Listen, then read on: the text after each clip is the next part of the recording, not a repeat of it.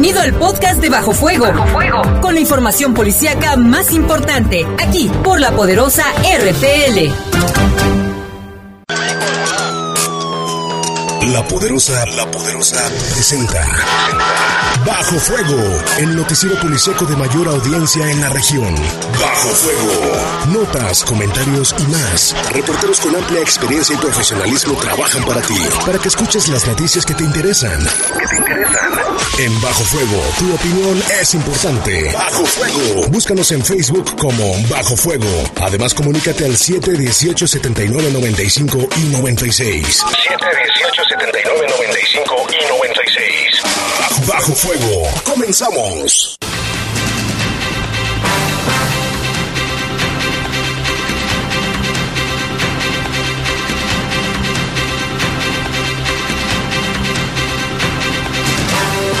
todavía, un poquito de sol todavía está anocheciendo. En este momento son las 7, las 7 de la noche, tarde noche. Les saludamos con gusto en esta edición de Bajo Fuego de este miércoles ya 26 de febrero del año 2020. En los controles está Jorge Rodríguez Sabanero, control de cabina está nuestro compañero Brian Martínez. ¿Sí será Brian? Sí. Sí, sí es Brian. Y en la conducción, Guadalupe Atilano, quédese con nosotros, tenemos muchísima información. También le comento que ahorita la temperatura es de 25 grados centígrados y la máxima el día de hoy fue de 26. Está bien el calorcito, ¿no? 25 grados es bastante. Parece, parece temperatura de playa. Pero bueno, aquí estamos. Yo soy Jaime Ramírez. Vamos a presentarle un avance de las noticias policíacas. Denuncian presunto acoso de parte de un maestro alumnas de secundaria del Instituto Waber. La Secretaría de Educación del Estado inició una investigación de este caso. Siguen sin ser identificadas las mujeres encontradas sin vida en el camino a San Judas. Detienen a un presunto homicida acusado de matar a golpes a un hombre aquí en León. Era del barrio San Miguel el hombre arrollado por varios vehículos en la carretera a Silao a la altura de los sauces. Y confirma el secretario de Seguridad Pública del municipio de León, Mario Bravo Arrona, que ya se inició una investigación de policías denunciados por acoso a unas jóvenes en plena calle Madero. Ya están investigando, ya lo tiene honor y lo que antes era honor y justicia. Y en información del país, finalmente sí, que finalmente sí, atracará crucero en Cozumel esta noche. Esto tras comprobar que ningún pasajero es portador del coronavirus. Inicialmente no le habían dado permiso y ya lo habían rechazado en Jamaica y en las Islas Caimán. Cuando venía hacia México, le mandaron un comunicado donde decían que no, que no tenía permiso de, de, atracar en Cozumel, pero después la Secretaría de, de Salud de Quintana Roo dijo que no había ningún caso de coronavirus, que era una persona con influencia leve, por lo tanto, ya le dio un chance de, de que pare allí en la isla de Cozumel. Pues esperemos que ninguno traiga el coronavirus, ¿eh? Y en información del mundo, detienen en Rusia a dos adolescentes que planeaban cometer una masacre en una escuela. ¿Qué tal? La inteligencia ahí del gobierno ruso dio con ellos, los detuvo y se evitó lo que pudo ser una masacre. Vámonos con, vamos a un corte, regresamos con más información. Servicios informativos de la poderosa RPN. Comunícate 718 79 95 y 96. Búscanos en Facebook como Bajo Fuego. Regresamos. Regresamos.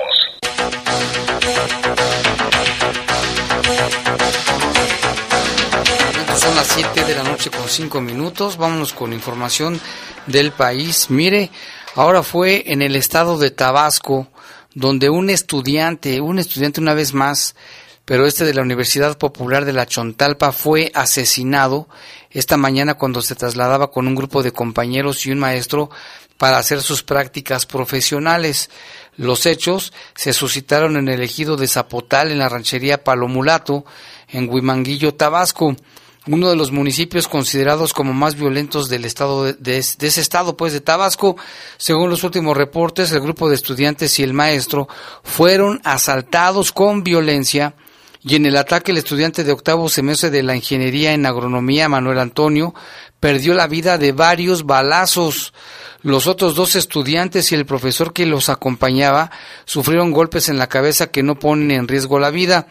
De inmediato la zona fue acordonada por elementos policíacos y por su parte la Universidad Popular de la Chontalpa a través de un comunicado condenó los hechos de violencia que durante años han lastimado a la región y al estado que hoy ha cobrado la vida del alumno señala el despacho informativo y llama la atención Lupita que pues parece una oleada de agresiones y asesinatos contra estudiantes.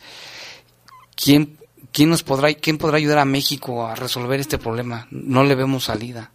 Y ya los comentarios internacionales señalan este punto en el que México se encuentra inmerso en estos momentos y hablando precisamente Jaime de temas que tienen que ver con estudiantes, hayan objetos de estudiantes asesinados en casas cateadas. En Puebla. Esto en Puebla, la Fiscalía del Estado de Puebla cateó y aseguró tres inmuebles en Santa Ana, eh, municipio de Huejotzingo para esclarecer el asesinato de tres estudiantes y un conductor de Uber. Los domicilios revisados están en la calle Nuevo México, de la colonia Los Tanques, Camino Real a Mextla, de la misma colonia y Camino Real La Vía, colonia Santa Miguel del barrio La Posta. Además, fueron hallados diversos objetos presuntamente que pertenecían a las víctimas, incluyendo papelería y material médico. La institución brindó apoyo y acompañamiento a los familiares para la entrega de los cuerpos de sus seres queridos y trabajan por esclarecer los hechos que afectaron a estos estudiantes, dos colombianos, Jimena y José Antonio, y el estudiante veracruzano Francisco Javier, así como el conductor de transporte de origen poblano Josué Emanuel. La fiscalía dijo, de acuerdo con las investigaciones, que el motivo pudo haber sido una discusión por un sombrero que estaba en uno de los domicilios cateados en ese momento. En las fotografías que circulan a través de redes sociales es un sombrero azul eh, y que al parecer se lo quitaron. Que, que presuntamente este pudo ser eh, la causa de esta riña. Fíjese usted por un sombrero que tal vez no vale ni mil pesos o no sé cuánto valga, pero a simple vista pues no se ve que sea un sombrero costoso, habrá que saber. Pero deja de eso del sombrero, sino el hecho, como quiera, los materiales o las cosas materiales van y vienen, pero la vida no, Jaime. Estos jóvenes, ya los padres de los muchachos, tanto el veracruzano como los colombianos, pues sus papás están deshechos. Eh, la, la, muchacha Jimena decía que amaba México, que estaban a punto de terminar sus estudios, de graduarse, vienen a México y acaban con su vida y con sus sueños. No puede, esto no puede seguir ya, o sea, tengo, ¿quién podrá ayudarnos?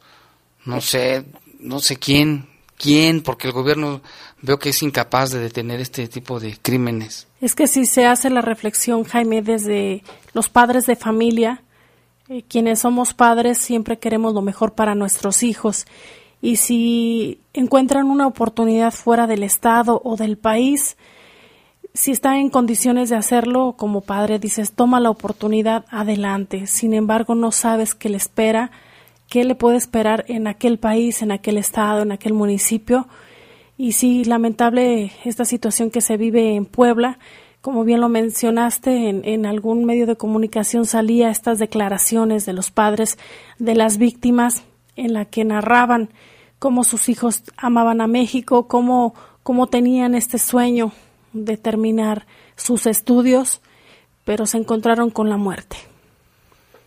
Así es, y también en otra información, autoridades de salud de Quintana Roo rectificaron ¿eh? y aceptaron finalmente que sí atracaron crucero en Cozumel tras descartar cualquier caso de coronavirus, porque inicialmente se hablaba de que hay un caso sospechoso en ese crucero que hace su recorrido por el Caribe y inicialmente lo habían rechazado, le decían que no podía atracar en México, que no podía atracar en la isla de Cozumel Finalmente, la Secretaría de Salud decide que sí.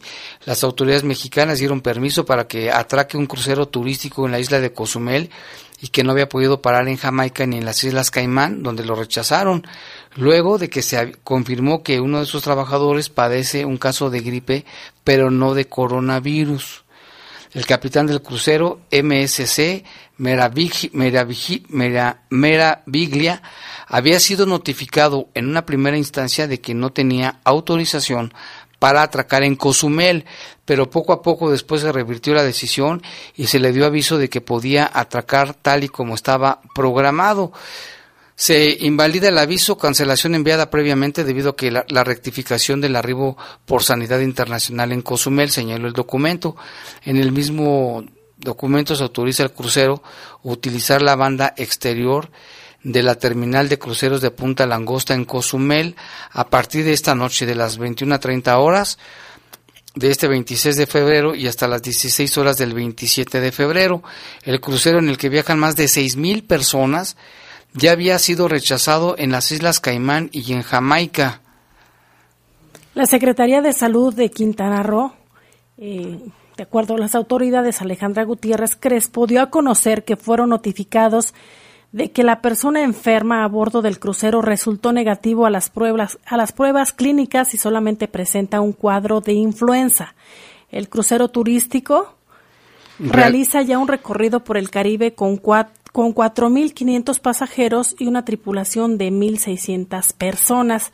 Se espera que atraque en Cozumel esta misma noche, si bien los pasajeros no podrían salir del buque durante al menos unas horas, al estar en observación. Así es, y hay que mencionar que el acumulado de fallecidos hasta el momento en China por el coronavirus de Wuhan, que ahora se llama COVID-19, este, sitúa la cifra en 2.715 y el de casos confirmados 78.000, más de 78.000 según el último balance. El coronavirus se ha propagado además de su origen en China a otros países como Corea del Sur, que también tiene un gran número de casos, Japón, Italia, Irán, Francia, Alemania, España, Croacia, Estados Unidos y también se habla de un caso en Brasil, que estaban por confirmar, habían hecho una primera prueba y luego habían dicho que le iban a hacer otra prueba. Esperemos que esa segunda salga negativo porque Latinoamérica había estado libre de esto. Y en otro tema, en un video difundido en redes sociales, exhibe a un maestro de la Universidad Autónoma del Estado de México asegurando que no le preocupan las denuncias de acoso sexual en su contra, pues la carne es débil y la tentación es grande, así lo dice. ¿Cómo ves este fulano? El material habría sido grabado dentro de uno de los salones de clase de la Prepa 1 Adolfo López Mateos de la Universidad Autónoma del Estado de México, cuando el docente explicaba que una de sus sobrinas le había llamado pues vio los carteles en el que las estudiantes lo señalaban como acosador sexual, por lo que dijo no tener ninguna preocupación. Las estudiantes hicieron públicas sus denuncias a través de carteles pegados afuera de la, de la escuela, en la que aseguraban que el profesor había hecho comentarios morbosos hacia ellas cuando vestían faldas o pantalones cortos y pues su respuesta fue esa, la carne es débil, este, como, como dijo, la carne es débil y la tentación es grande. No, pues que le Qué bueno que ya lo denunciaron, ¿te imaginas? Ojalá que le dé a alguien la tentación de, de caparlo. No, pues es la tentación. Oye, es que, ¿cómo se pone a decir eso? Pero bueno. Seguramente a más de una persona le darían ganas de hacer esto si ven que le hacen daño a sus hijos o algún familiar cercano. Sí, no puede ser. Aunque luego dicen que hay que respetar los derechos humanos de los delincuentes, que hay que respetar y que hay que llevarnos bien. También a nivel nacional ya se habla también de esta famosa ley de amnistía, hay que darle seguimiento también, porque ha pues, causado también controversia en, y esta no es cuestión de política, yo creo, Jaime.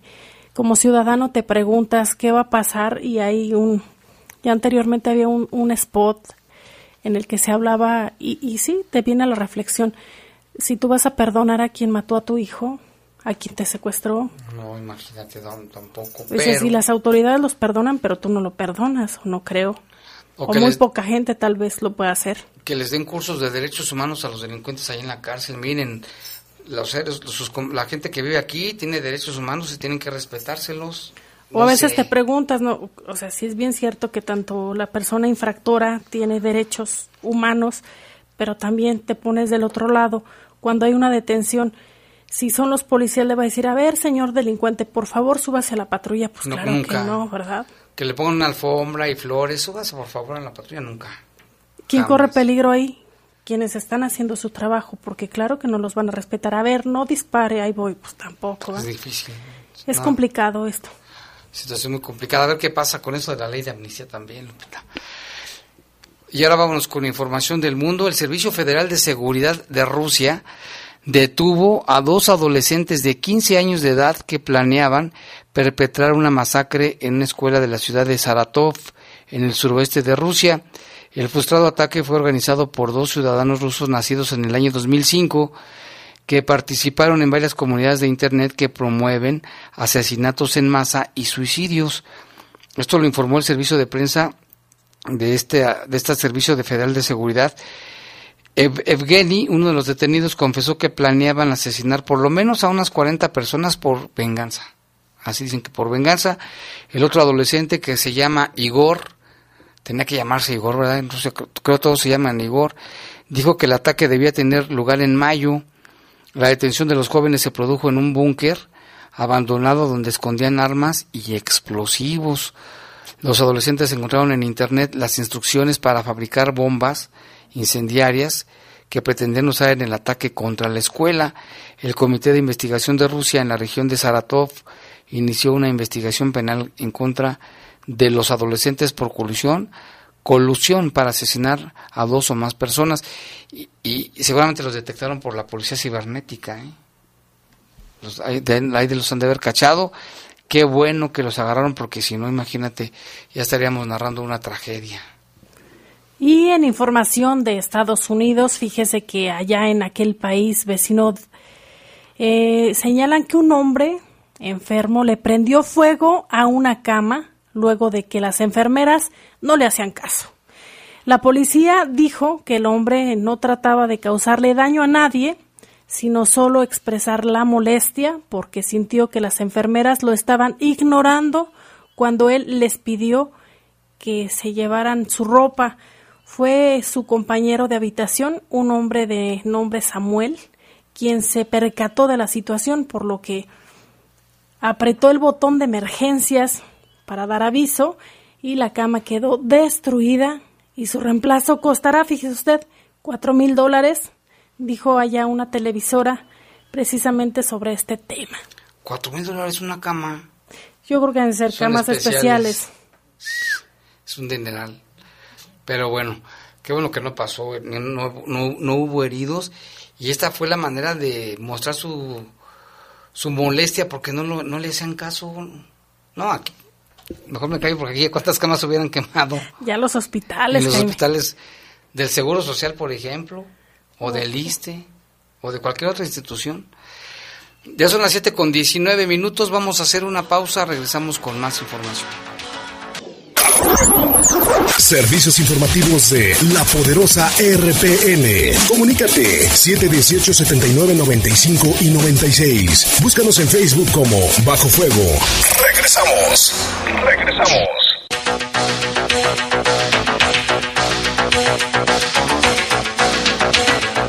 Soy el secretario de Seguridad, Mario Bravo Arrona, dio una conferencia de prensa donde hablaba de dos temas. Uno, de cómo se llevó a cabo el operativo de anoche donde frustraron un asalto a mano armada y detuvieron a cinco personas y lograron recuperar el botín que era de más de 400 mil pesos.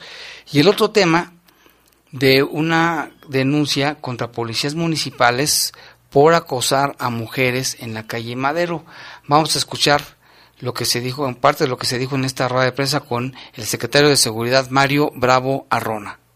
Primero quisiera agradecer al, al, ciudadano que hizo el reporte al, al 911 y fue un reporte muy, muy puntual.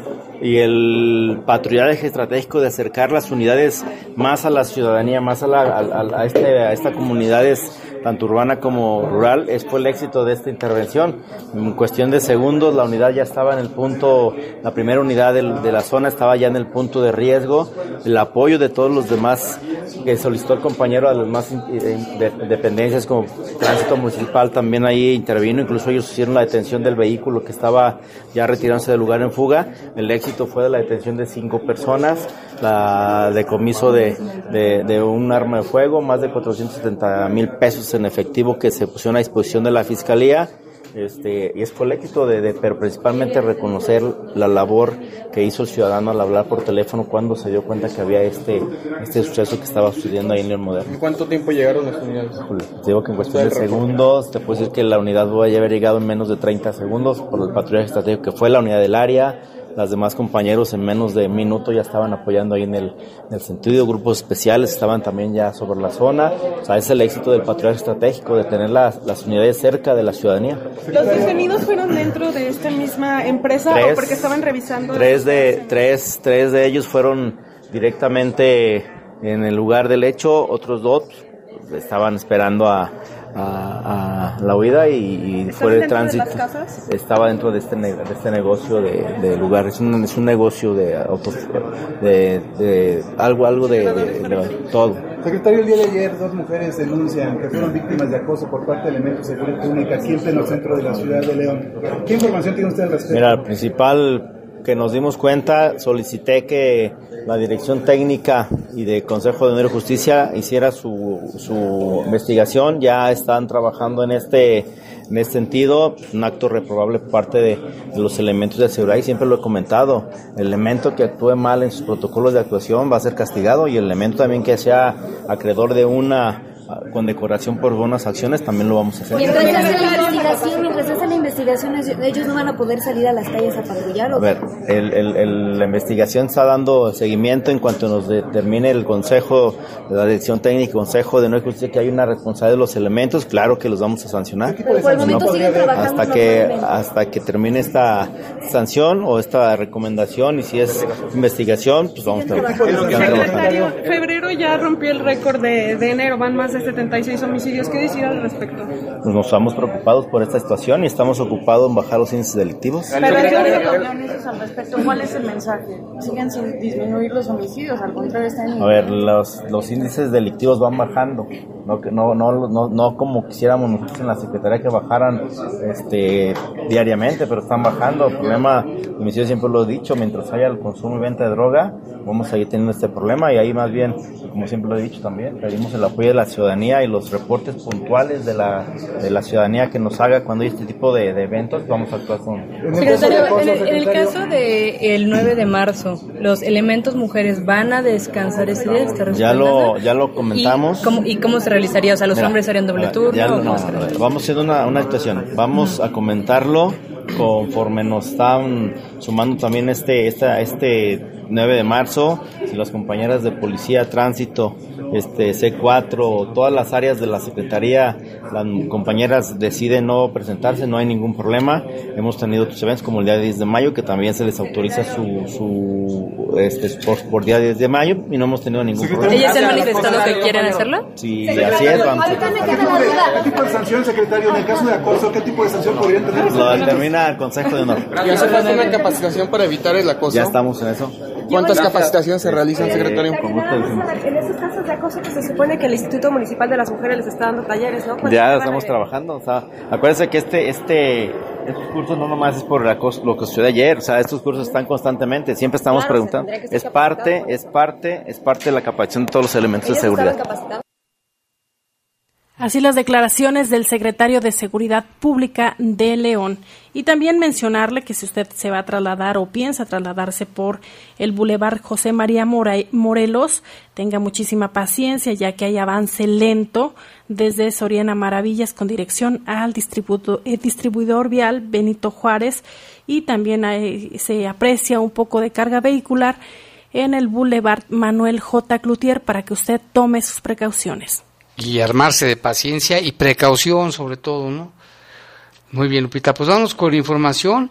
Alumnos y padres de familia denunciaron aquí en este medio de Bajo Fuego del Poder de las Noticias un presunto caso de un acoso de un maestro hacia alumnas de secundaria en el colegio Holwaber. Ayer se manifestaron los alumnos con pancartas en el patio. Este, nuestro compañero Jorge Camarillo estuvo hoy por ahí en, la escuela y logró entrar a la escuela, pero el director pidió que mejor se saliera. Dice que amablemente lo sacaron. Pero bueno, las, habló, habló con algunos padres de familia y uno de ellos es una, una, una madre de familia de nombre Diana que tiene dos hijos, uno en primaria y uno en secundaria, y sí se mostró preocupada y se pronunció porque esto se investigue, porque esto no puede seguir. Vamos a escuchar la entrevista que hizo Jorge Camarillo. Pues ya había incurrido en algo así hace... Al parecer muchos papás comentan que esto ya había pasado hace tres años, sobre todo los papás de, los alumnos de prepa son los que comentan esta situación. Y, él ya había sido despedido en aquella ocasión y regresó. Al parecer se le suspendió y luego nuevamente regresó. Ajá. Entonces no sabemos realmente qué es lo que está pasando, o sea, estamos todos este pues inconformes, queremos queremos este una, una respuesta y una solución. Ayer ayer este martes se realizó un paro este, por parte de los alumnos de prepa y parte de secundaria porque los muchachos están molestos, los muchachos quieren poner un alto y más que ellos, ellos son los que saben, ellos son los que conviven aquí, ahora sí que más, más de ocho horas en la institución porque ellos son los que vienen a la escuela. ¿Qué, está pasando con los jovencitos, eh, los alumnos de, secundaria? Me decía que los tienen amenazados. Al parecer, muchos, muchos alumnos, muchos alumnos de prepa están comentando que tienen amenazados a varios alumnos de secundaria. Entonces creo que no se me hace correcto y no va por ahí. Tenemos que tener una solución. Están asustados, muchos están asustados de los alumnos, incluso unos no quieren venir ya a la, a la escuela. ¿En qué consisten estas amenazas? ¿Qué les dicen a los alumnos? Al parecer es de que no les quieren dar sus papeles o que no les van a dar sus certificados. A muchos creo que también se habló de correrlos. Entonces, por eso los alumnos están molestos, o sea, porque también, o sea, qué mejor que ellos que son los más valientes para dar la cara y ellos saben que está pasando una situación y se nos avisa a los papás. Los papás venimos, muchos papás no saben, no tienen idea porque muchos no están en contacto con sus hijos o trabajan. Entonces es, lamentable y es triste que se esté dando esta situación porque estamos hablando de, de la protección de la mujer que se viene la marcha y, es, y vuelve a pasar esta situación, pues no es lamentable y, y tenemos que ver por nuestros hijos. ¿Con ustedes ya se han acercado a alguna autoridad de la Secretaría de Educación? No. ¿A dialogar con ustedes? No, se habla, se ha comentado de que ya hay una denuncia. No sabemos este, realmente si sí se denunció o no, pero sí este, tenemos que checar esa información porque es muy importante que sepan qué está pasando aquí. Porque no es cualquier cosa, estamos hablando de un acoso y de que esto ya pasó hace tres años también. Por eso los papás estamos asustados, estamos molestos, no sabemos qué está pasando, queremos una solución, queremos saber qué es lo que está pasando con los alumnos, por qué están asustados, por qué tienen miedo de hablar, por qué se esconden. Pero aún así, tienen, o sea, son valientes y vienen y hacen la protesta y quieren que todo se entere de lo que está pasando aquí en el Instituto Holwag. Tiene muchísima razón esta madre de familia y qué bueno que se atrevió a decir las cosas como son. Una, en primer lugar, como dice ella, hay papás que no se preocupan por sus hijos, no los escuchan ni siquiera, o sea, están en contacto. Otra cosa, que se investigue si ya había un antecedente de este maestro y como ella dice, si fue suspendido y otra vez regresó, habrá que ver también con las autoridades educativas por qué razón. Qué bueno que ya este caso se encuentre incluso ya de conocimiento en la Secretaría de Educación, quien señala investigará el caso. Vamos con información de nuestro compañero Jorge Camarillo. ¿Qué tal? Buenas tardes. Para informarles que el delegado de la Secretaría de Educación de Guanajuato, Fernando Trujillo, informó que el Departamento de Jurídico ya tomó el caso del Colegio Waver en sus manos. Lo anterior se dio a conocer por el Departamento de Comunicación Social de la Secretaría de Educación de Guanajuato en León.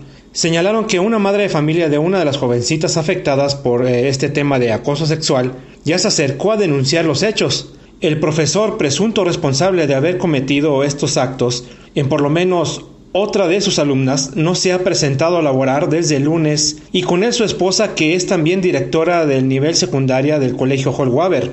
Por la mañana, madres de familia sostuvieron una junta con el director general de la institución y declaró una de las asistentes a esta junta, a la que acudieron también todos los alumnos de nivel preparatoria, que los jóvenes en ese momento revelaron que hay más casos de acoso sexual por parte del profesor, del cual nos reservamos el nombre porque aún no hay denuncia en la fiscalía en su contra. Muchas gracias, buenas tardes. Nuestro compañero Jorge Camarillo por esta información y si usted tiene antecedentes sobre esta escuela en la que usted sepa que también han sido víctimas de acoso otros alumnos, pues también puede presentar su denuncia para que esta investigación pues también se refuerce. También mencionarle, por otro lado, que también la Secretaría de Educación de Guanajuato se suma a un día sin mujeres. De esto nos habla el delegado Fernando Trujillo. Buenas tardes. Quiero informar eh, que la Secretaría de Educación de Guanajuato, a través de esta delegación eh, regional de León, con base al comunicado número 39, quiero eh, informamos que apoyamos la libertad de decisión de las mujeres en participar en un día sin nosotras, convocado para el próximo 9 de marzo. Las maestras, alumnas y trabajadoras administrativas que decidan no asistir a las instituciones serán apoyadas y no tendrán inasistencia. Quedo atento a cualquier necesidad o inquietud sobre este comunicado. Muchas gracias. Y en otra información, Jaime, la noche de ayer un hombre fue arrollado por varios vehículos, esto en la carretera Asilao, a la altura de la comunidad Los Sauces. Las autoridades informaron que el ahora occiso se llamó Luis y tenía 64 años de edad. El atropellamiento fue reportado cerca de las 10 de la noche y según algunas personas que estaban en este lugar, la víctima trató de atravesar la carretera cuando fue impactado por un vehículo. Sí, esto fue anoche, recibimos reportes, estamos en el programa, yo sé que te acordarás, y nos decían que algo había pasado, pero finalmente esto fue muy lamentable, ¿no? Lo, impactó el vehículo y luego esto pasó. Queremos decirle al auditorio que puede mandarnos también sus reportes al 718-7995 y 718-7996. Ahí está nuestro compañero Javi listo para recibir reportes y llamadas con todo gusto. Gracias, Javi. Y aquí también Javier de Milwaukee nos, nos llamó, pero no pudimos contestarle. A ver si nos manda un WhatsApp al 4771-471100. También Mauricio desde Dallas, Texas, nos, nos dice saludos, Jaime Lupita, desde la superfría Dallas, Texas. Pues mira, para que te dé coraje, Mauricio, aquí estamos a 25 grados de temperatura. Así que le mandamos un abrazo. cálido desde aquí. Y también un saludo a Trini, que nos escucha en el estado de Washington. Nos mandó un video, gracias Trini. Trini, saludos. Ahora estamos muy internacionales. También el Pelavaca dice, las niñas de ahora de las escuelas ya casi se van sin ropa, dice. Pues mira, aunque anden desnudas... No, hay justificación. No, tienen que hacerles ni decirles absolutamente nada. Dice que los papás no hacen nada por sus hijos. Eso puede ser también. Alejandro, ¿saben qué pasó en la noche de Escobedo? En la noche en Escobedo había como 20 patrullas, pues que agarraron, ¿qué pasó a la distancia de Pablo de Anda por, por Escobedo? Si fue por el asalto, fue mucha patrulla que deja, y esto hace que dejen de patrullar más lugares. Es lo que estaba comentando ahorita el secretario de Seguridad Mario Bravarrona, que fue este operativo gracias a un reporte ciudadano donde reportaba un asalto en proceso y afortunadamente entre policías y tránsitos lograron este, frustrar el atraco, detuvieron a cinco personas que ya están siendo investigadas. De hecho, en redes sociales está el testimonio de este elemento de tránsito donde narra su experiencia y el apoyo que se le brindó al elemento de policía y donde dice que es también gracias a la capacitación que reciben en la Academia Metropolitana de Policía. Sí, ahorita vamos a pasar el caso de un tránsito que estaba de descanso y logró detener a un presunto delincuente. Y aquí también nos llama una persona, dice, ya hice mi reporte la semana pasada en este programa, el folio que me dieron fue por la, por la falta de alumbrado público. Dice, buenas noches para reportar que en la colonia Vista Esmeralda, segunda sección, ahora nos quedamos sin camión para la basura. Tiene dos semanas que no pasa la basura porque pasaba uno que mandaba a la constructora pero no le pagaban al señor y ya dejaron de pasar. Ahora toda la gente está dejando la basura fuera de la constructora. Primero el alumbrado público después la basura. Mañana vienen los de atención ciudadana vía directa y le vamos a comentar de tu caso. Muchas gracias, sí, es que sí deben de ser. Y por cierto, también aquí, bueno, te le vamos a responder a, a Javier de Milwaukee, pero mientras tanto hay más información, Lupita. Así es, antes de pasar a la información, le comento que si usted se va a trasladar eh, sobre el Boulevard Juan Alonso de Torres a la altura de la unidad deportiva El Cuecillo, eh, tenga muchísima precaución porque también se aprecia carga vehicular, esto con dirección hacia la calle Valentín Gómez Farías y el Boulevard eh, Hilario Medina para que usted tenga toda la precaución y por supuesto conduzca con cuidado. Y en otra información aquí del municipio de León le comentamos que el día de ayer por la noche en el Boulevard Aeropuerto murió un joven que tripulaba una motocicleta. La víctima se impactó contra un poste en esta vía y precisamente pues ocurrió este lamentable hecho y de acuerdo con las autoridades la persona se llamaba Juan y tenía tenía 27 años. Servicios informativos de la poderosa RPN. Comunícate 718-7995 y 96. Búscanos en Facebook como Bajo Fuego. Regresamos. Regresamos.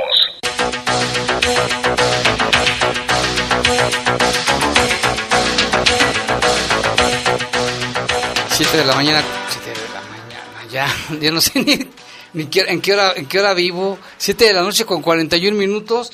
Y le agradecemos a Javier, nos acaba de mandar una información directamente desde Milwaukee. Fíjate que también haya sucedido una tragedia porque nos dice que hoy por la mañana despidieron a un empleado de esta empresa cervecera Miller, ya sabes que es mundial, y este joven regresó en la tarde y asesinó a seis de sus compañeros en venganza. La policía de Milwaukee, Wisconsin, inmediatamente llegó al lugar y lo abatieron. En este momento dice que está llegando el gobernador de Wisconsin para dar una rueda de prensa y le tendremos por menores el día de mañana. Nos va a mandar foto y video. Y le mandamos un saludo a Javier y a, más de cinco mil leoneses que viven en esa zona de Estados Unidos allá en Milwaukee. Muchísimas gracias por escuchar Bajo Fuego y sobre todo por tener la confianza y hacernos este tipo de reportes. Y también aquí fíjate que viene el señor Tereso, Tereso del arroz de la torre, de la torre, así se llama don Tereso. Este, ah, no sé si haya venido por su celular porque se le olvidó aquí, pero bueno, él nos reporta que él vive en la calle Fuego 420, 20, 20, casi esquina con Campestre tiene 40 años de vivir ahí, pero bueno, como la zona ya se hizo comercial, hay neverías, tiendas y demás, dice que su calle, la calle Fuego, la invaden de carros que no dejan pasar a los que viven ahí, les encierran sus cocheras, no les importa nada, que ya acudió a tránsito, ya acudió al municipio, ya no sabe con quién acudir porque no le hacen absolutamente nada de caso. Dice, que está la situación está pues difícil, está desesperado los, todos los que viven en esa calle Fuego, casi esquina con el campestre, porque no les respetan sus, lugares ni sus, sus, casas. Eso está grave, ¿no? Por ejemplo, si no hay lugar, pues yo, yo, pues yo ando por aquí y veo que estorbo, pues no me estaciono ahí. Yo no sé por qué. Dice, ojalá que los de tránsito me hagan caso, que porque no hay ninguna autoridad que le haga caso. Mañana se los pasamos al personal de vía directa que estará aquí con nosotros. Sí, así es. Mañana es jueves. Recuerde que mañana pueden hacer sus reportes. Y queremos agradecer que ya aquí ya restablecieron la luz en el jardín de, de los patos, en todo lo que es Avenida Guanajuato, desde Insurgentes hasta Avenida León. Desde el sábado no había luz. Parecía cueva de lobo ahí. Y ya afortunadamente hoy a las 2 de la mañana ya funcionó ni me asomé, ahorita me voy a asomar que ya se volvió a fundir. Pero ya se encuentra también aquí con nosotros nuestro compañero Lalo Tapia. Lalo Tapia. Hola, hola. Y, aquí también nos reportan, Lalo, ¿qué tal? Aquí también nos reportan, dice en San Pancho, hubo una balacera, los policías llegaron como 15 o 20 minutos después, y hubo otra, pero los policías, por eso, no, no, no detienen a nadie, porque estaba una unidad de policía a una cuadra, cuando la, fue la balacera en otro lugar. Bueno, es que también los policías no se quieren arriesgar, ¿eh? Y Javi ya tiene algunos reportes del auditorio. No sé si los quieres leer tú, Javi. Adelante, en la siguiente voy. En la siguiente va. ¿Qué, qué más tiene? Gracias, Javi. Para que nos marquen el 718-7995, 718-7996. Ahí está nuestro compañero Javi eh, recibiendo reportes, Lupita. Sí, ya tenemos aquí algunos que nos pasó. Dice, Jaime, ¿sabes dónde podemos solicitar ayuda para eh, desactivar una alarma que desde ayer está sonando en la calle Cerrada, Cerrada de Oriente 517 en la colonia Cerrada de Oriente? Ah, qué molesto es eso. Ojalá que a ver si nuestro compañero Gonzalo nos está escuchando y nos puede decir con quién. Con la misma empresa de las alarmas, pero híjoles que sí, luego no dejan ni dormir. Acá también nos dice Javi, Jaime, ¿podrías por favor mandarme, informarme de las de las becas Benito Juárez, si van a volver a dar. Sí, ahorita te pasamos la información, Eva. Sí, sí, van a, va a haber más. Ahorita incluso nos acaban de mandar información al respecto. Ahorita vamos a, checar. Y hay otra información que me parece importante. Esta persona que nos marcó eh, nos dice que reservemos su identidad. Únicamente nos dice que llama de la colonia Los Ángeles y dice quiero reportar a un tipo que aparece en Facebook como Luisillo Granados. Él está estafando con cosas, según vende, vende cosas y nunca regresa el eh, ¿qué dice aquí? El cambio o algo así. El cambio. Ya nada más pueden denunciarlo, eh, pueden ir a la fiscalía y denunciar por por fraude, no sé si sea el delito.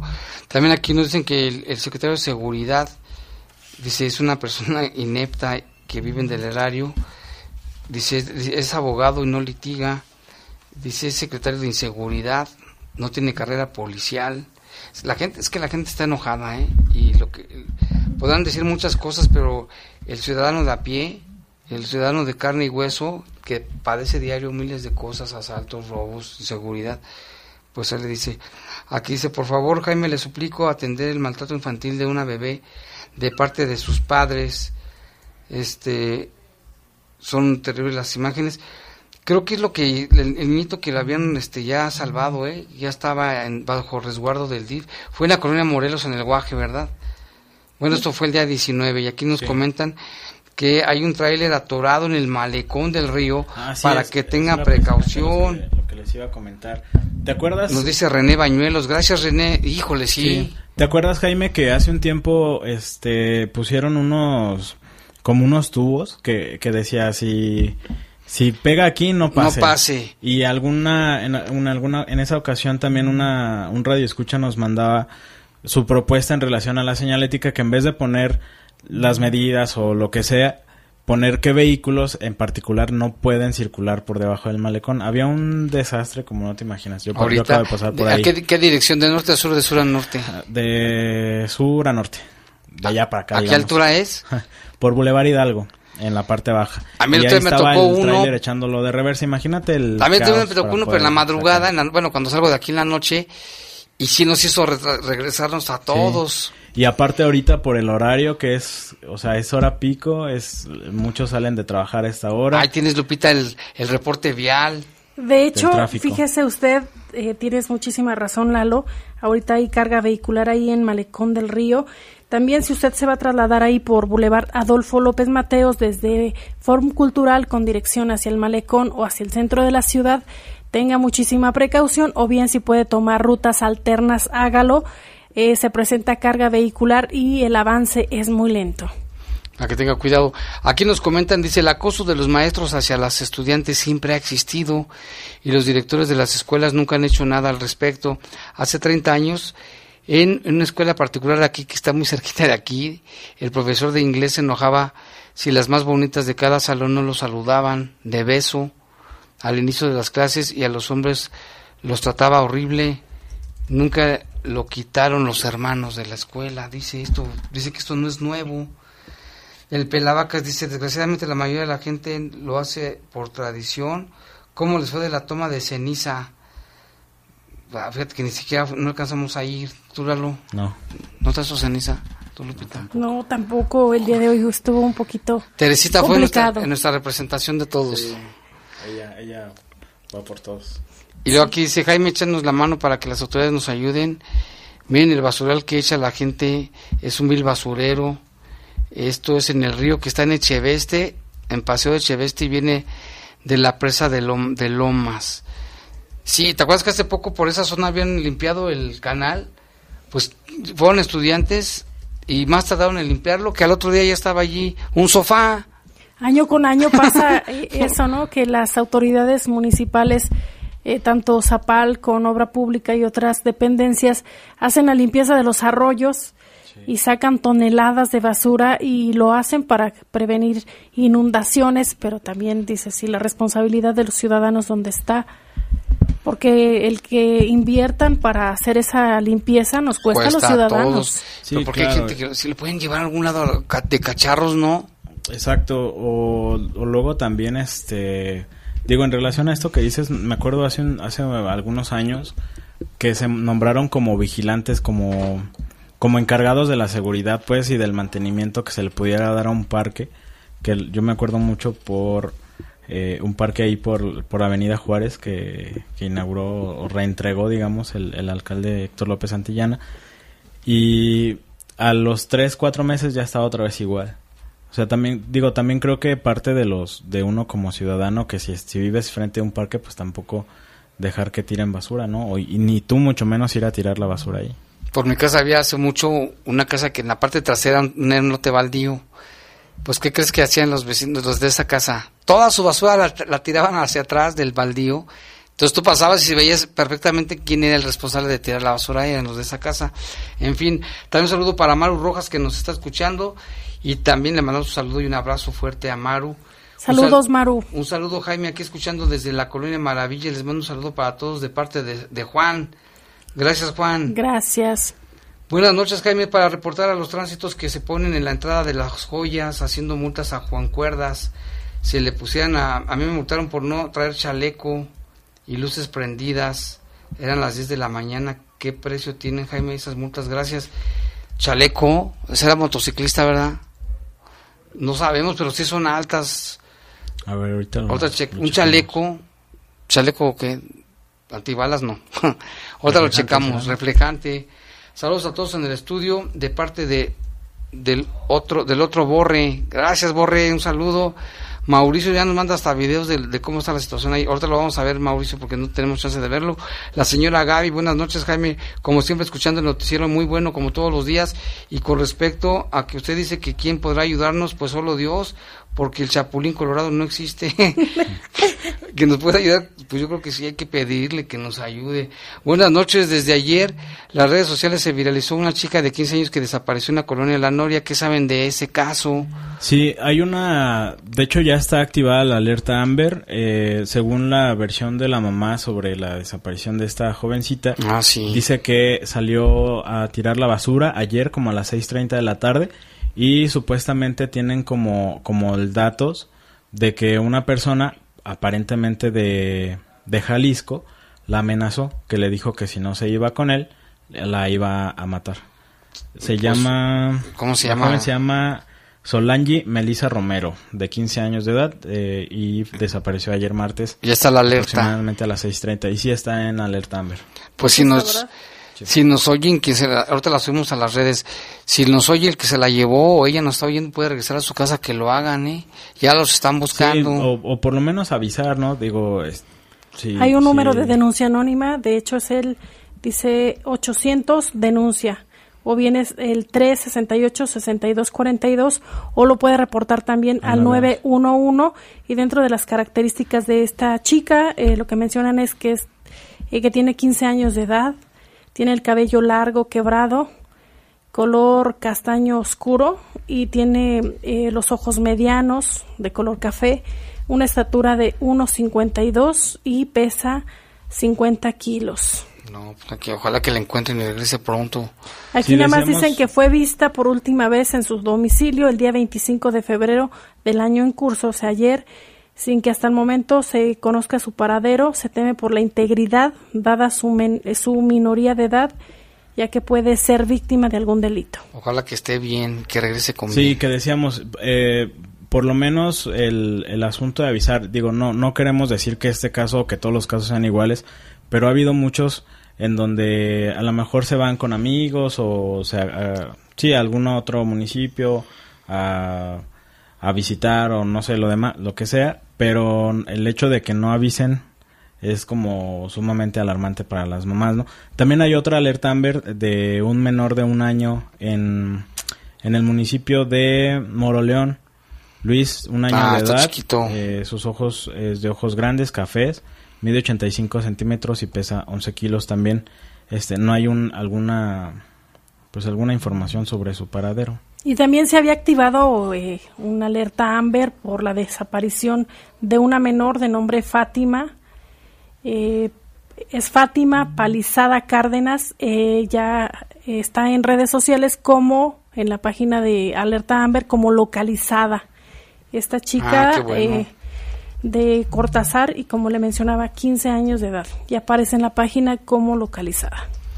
Muy bien. Acá también nos reportan, dice, el año pasado les dije que venía lo peor y todavía no tocamos fondo.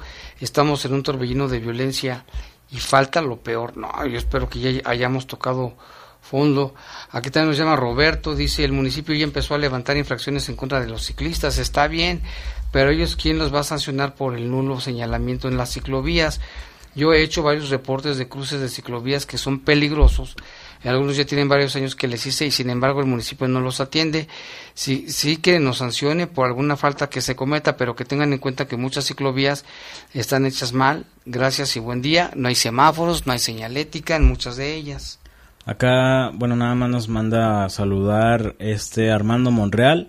Saludos para él eh, y su esposa Angie de Monreal y su hija Evelyn.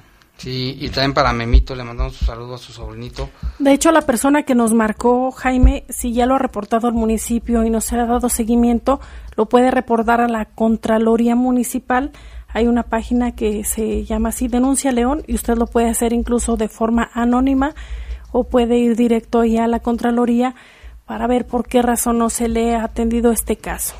El señor Valdivia dice, la Michelle nomás anda buscando muertos para ver, para ver, a- para, para ver a Tole. Yo les aconsejo que primero vean que el alcalde cumpla y luego critiquen.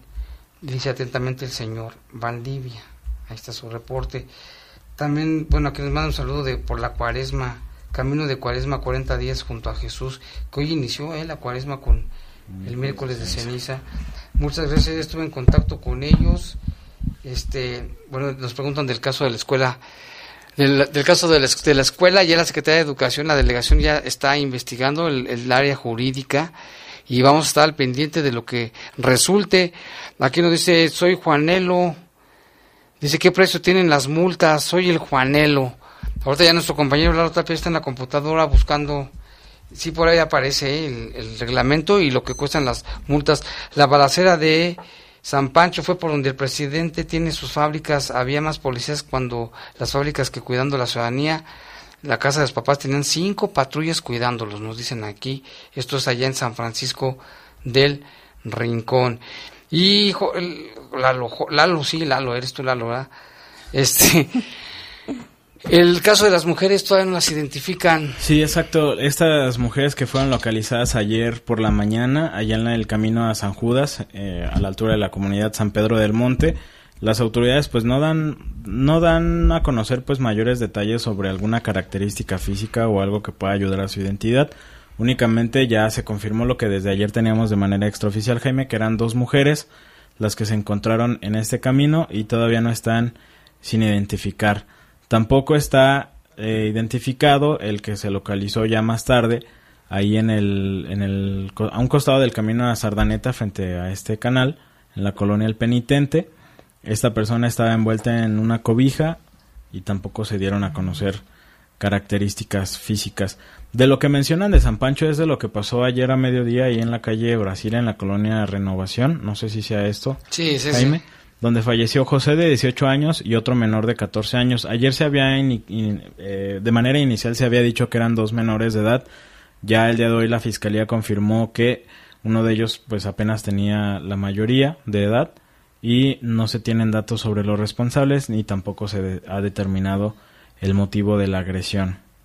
pues es lo que da básicamente a conocer el día de hoy la fiscalía en relación a estos casos que ya decían, este, pues sí se, se, se rompió ya un récord que creo que es lamentable, no deberíamos de, de estar en esta situación, pero van, Jaime, si mi cuenta no me falla, 77, ¿no? 77, Durante increíble, el mes de febrero. increíble. Y, y tenemos más, Jorge, también el del penitente, no lo identifican, ¿verdad? No, no está identificado. Eh, es el que decíamos que estaba envuelto en una cobija. Hasta aquí, los sucesos policíacos más importantes de Bajo Fuego. Bajo Fuego.